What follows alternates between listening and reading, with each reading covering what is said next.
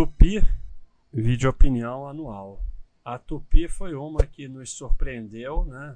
Aparecendo na listagem de Super Pais. Uma novidade agora, pessoal. Se vocês clicarem aqui, vocês vão para a lista das Super Pais. Olha só, as 19 empresas Super Pais. E outra novidade é que você pode ver a lista das empresas pais também aqui.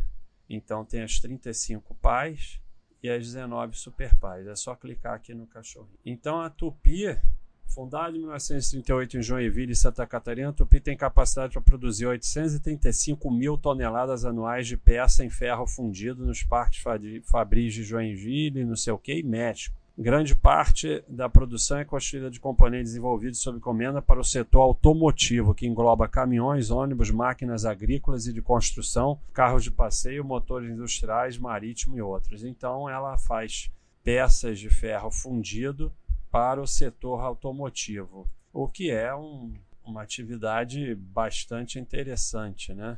E ela nos surpreendeu aí com os cachorrinhos todos verdes, o que levou ela a ser classificada como Super Paz, que não era uma empresa que estava aí no, no radar da maioria, né?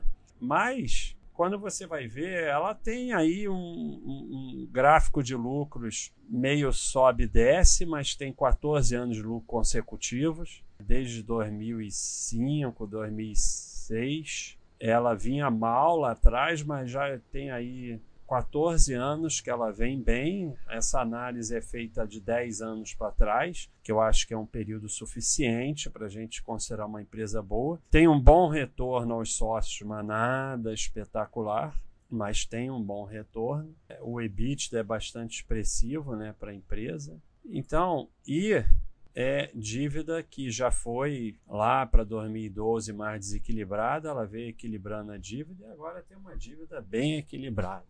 Então, é assim, a gente tem que analisar a realidade. A realidade dessa empresa no momento é que os dados são bons, não tem muito que analisar. É uma IPO bem antiga, novo mercado, ou seja, isso é um dado muito bom porque ela é uma empresa bem antiga na bolsa e essas empresas antigas, a maioria tem ONPN e está no segmento tradicional ou, algum segmento, mas não, não evoluiu para o novo mercado. E ela, apesar de ser uma empresa bem antiga na bolsa, que provavelmente no passado tinha PN, evoluiu para o novo mercado.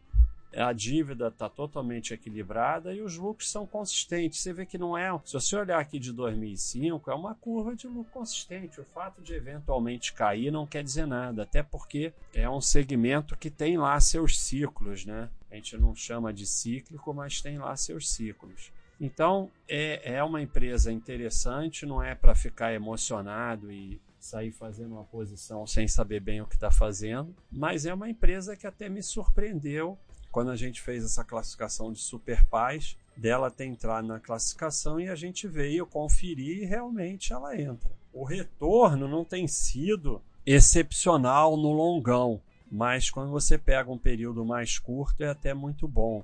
Então a gente há aparentemente uma empresa que de um tempo para cá melhorou mais. Mas já tem aí 14 anos de lucros consecutivos, não é tão pouco tempo assim. Então essa aí é a Tupi, que eu sempre achei que era empresa de cimento, mas não é não, é de ferro fundido. É isso aí, pessoal.